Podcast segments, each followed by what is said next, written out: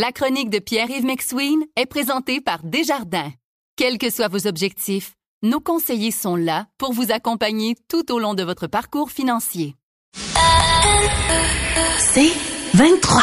Voici la chronique économique de Pierre-Yves McSween. Bon, euh, avec Pierre, on va évidemment parler de la décision de la Banque du Canada d'augmenter encore euh, son taux directeur. On va recevoir dans les prochaines minutes l'économiste en chef de la Banque nationale là, pour, disons, les détails plus macroéconomiques.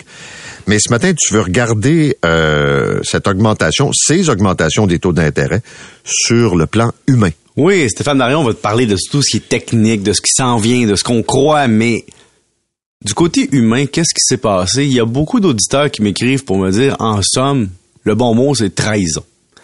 Ils se sentent trahis par le système. Puis je te donne quelques exemples. T'as des gens qui avaient des taux fixes il y a quelques années. Là, t'as des courtiers hypothécaires, c'est normal, c'est leur job, qui leur dit, je peux t'aider dans ta situation, soit refinancer tes dettes, par exemple, dans ta maison. En refinançant, on paye la pénalité, puis on te refinance moins cher que tu payes là, puis tu fais un gain en liquidité chaque mois. Puis c'était vrai à l'époque. Puis tu sais, la personne me dit, tu sais, je payais 3-4% je paye la pénalité, je baisse mon taux à presque 1.5, 1.8, 1.9 variable. Mais là, bang, moi j'ai un contrat de 5 ans variable, puis là je suis en train de payer 1000 quelques dollars par mois de plus. Alors à l'époque, on me parlait non non, l'inflation est temporaire, non non, tout ça va se régler, tout ça la guerre en Ukraine, c'est une virgule dans l'histoire et, il dit garde, il dit j'en paye le prix. Euh, un autre exemple, euh, des gens qui sont pris pour se séparer maintenant. C'est pas tout le monde qui est en fin de relation qui se dit Hey, c'est du quoi on va cohabiter encore trois ans, il reste ça notre taux fixe là qui est très avantageux pour la maison. Et là, on se retrouve dans une situation où est-ce qu'on doit se refinancer un plus cher, deux, on n'est plus deux pour payer, mais une personne, et trois, ces personnes-là me disent en plus, on est dans une situation où, où, les règles bancaires font en sorte qu'on doit se qualifier pour un taux supérieur de 2% à ce qu'on négocie, puis le taux qu'on négocie est déjà basé sur un taux préférentiel à 6,7% Donc, c'est des gens qui avaient une maison à deux, un taux favorable, se retrouvent séparés, pas capables de se financer, pas capables d'acheter de maison, puis le taux de financement est plus élevé. Donc, ces gens-là se sentent trahis par la vie. T'sais, il arrive dans une période où c'est un mauvais timing pour être propriétaire, euh, nouveau propriétaire seul, payé en solo. T'as aussi les entreprises qui se disent Hey, moi j'ai passé à travers une pandémie. J'ai passé à travers une flambée immobilière. J'ai mon propriétaire d'immeuble euh, locatif là, qui me chargeait vraiment cher au niveau commercial pour que je sois dans son local. Et là, je suis pris dans un bail avec des conditions élevées tous les locaux sont alloués à côté parce que il y a moins d'investissement parce que là c'est c'est le stress financier puis les gens quittent les anciens secteurs. Il y a des il y a des gens qui ne viennent plus nécessairement en ville, euh, ils restent à distance. Donc on est pris avec des coûts élevés. Puis là, par-dessus ça, de la Banque de développement du Canada qui me charge mon taux d'intérêt plus 6% mais là, on est rendu à du 10, 11, 12% de coût de financement avec une business qui est sous pression puis la concurrence mondiale. Donc, tout ça fait en sorte que tu as des gens qui se sentent trahis par la situation. C'est pas qu'ils en veulent à quiconque que ce soit, mais ils disent je suis dans un mauvais moment de l'histoire, avec des mauvaises conditions, avec des décisions qui n'étaient pas en fonction de l'information qu'on a. Et tout ce temps-là, la Banque du Canada nous avait dit faites-vous-en pas, l'inflation, c'est temporaire, c'est parce que la pandémie est arrivée, puis là, on repart l'économie, puis... mais c'est pas ça qui est arrivé. Alors, ça fait mal. Non, non, c'est sûr. Puis, tu sais, moi, j'ai plein de courriels plutôt aussi d'auditeurs, d'auditrices.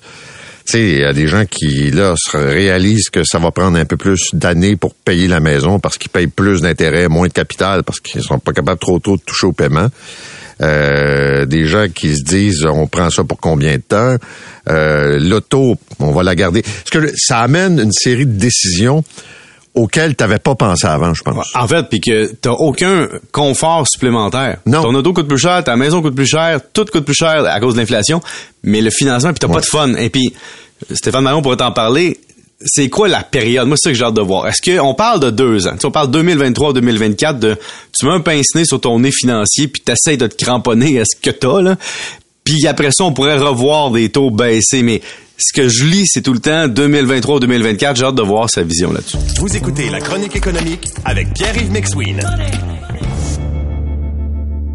Ici Patrick Marcelet. Dans la deuxième saison de mon balado Relève-toi, je reçois des personnalités d'ici qui ont su se relever après de difficiles épreuves. Cette semaine, Patrick Marcelet reçoit Geneviève Rioux. Il y a tellement eu plus d'hommes qui m'ont tendu la main après ça que d'hommes qui m'ont fait mal dans ma vie. Je veux pas laisser les hommes qui blessent gagner.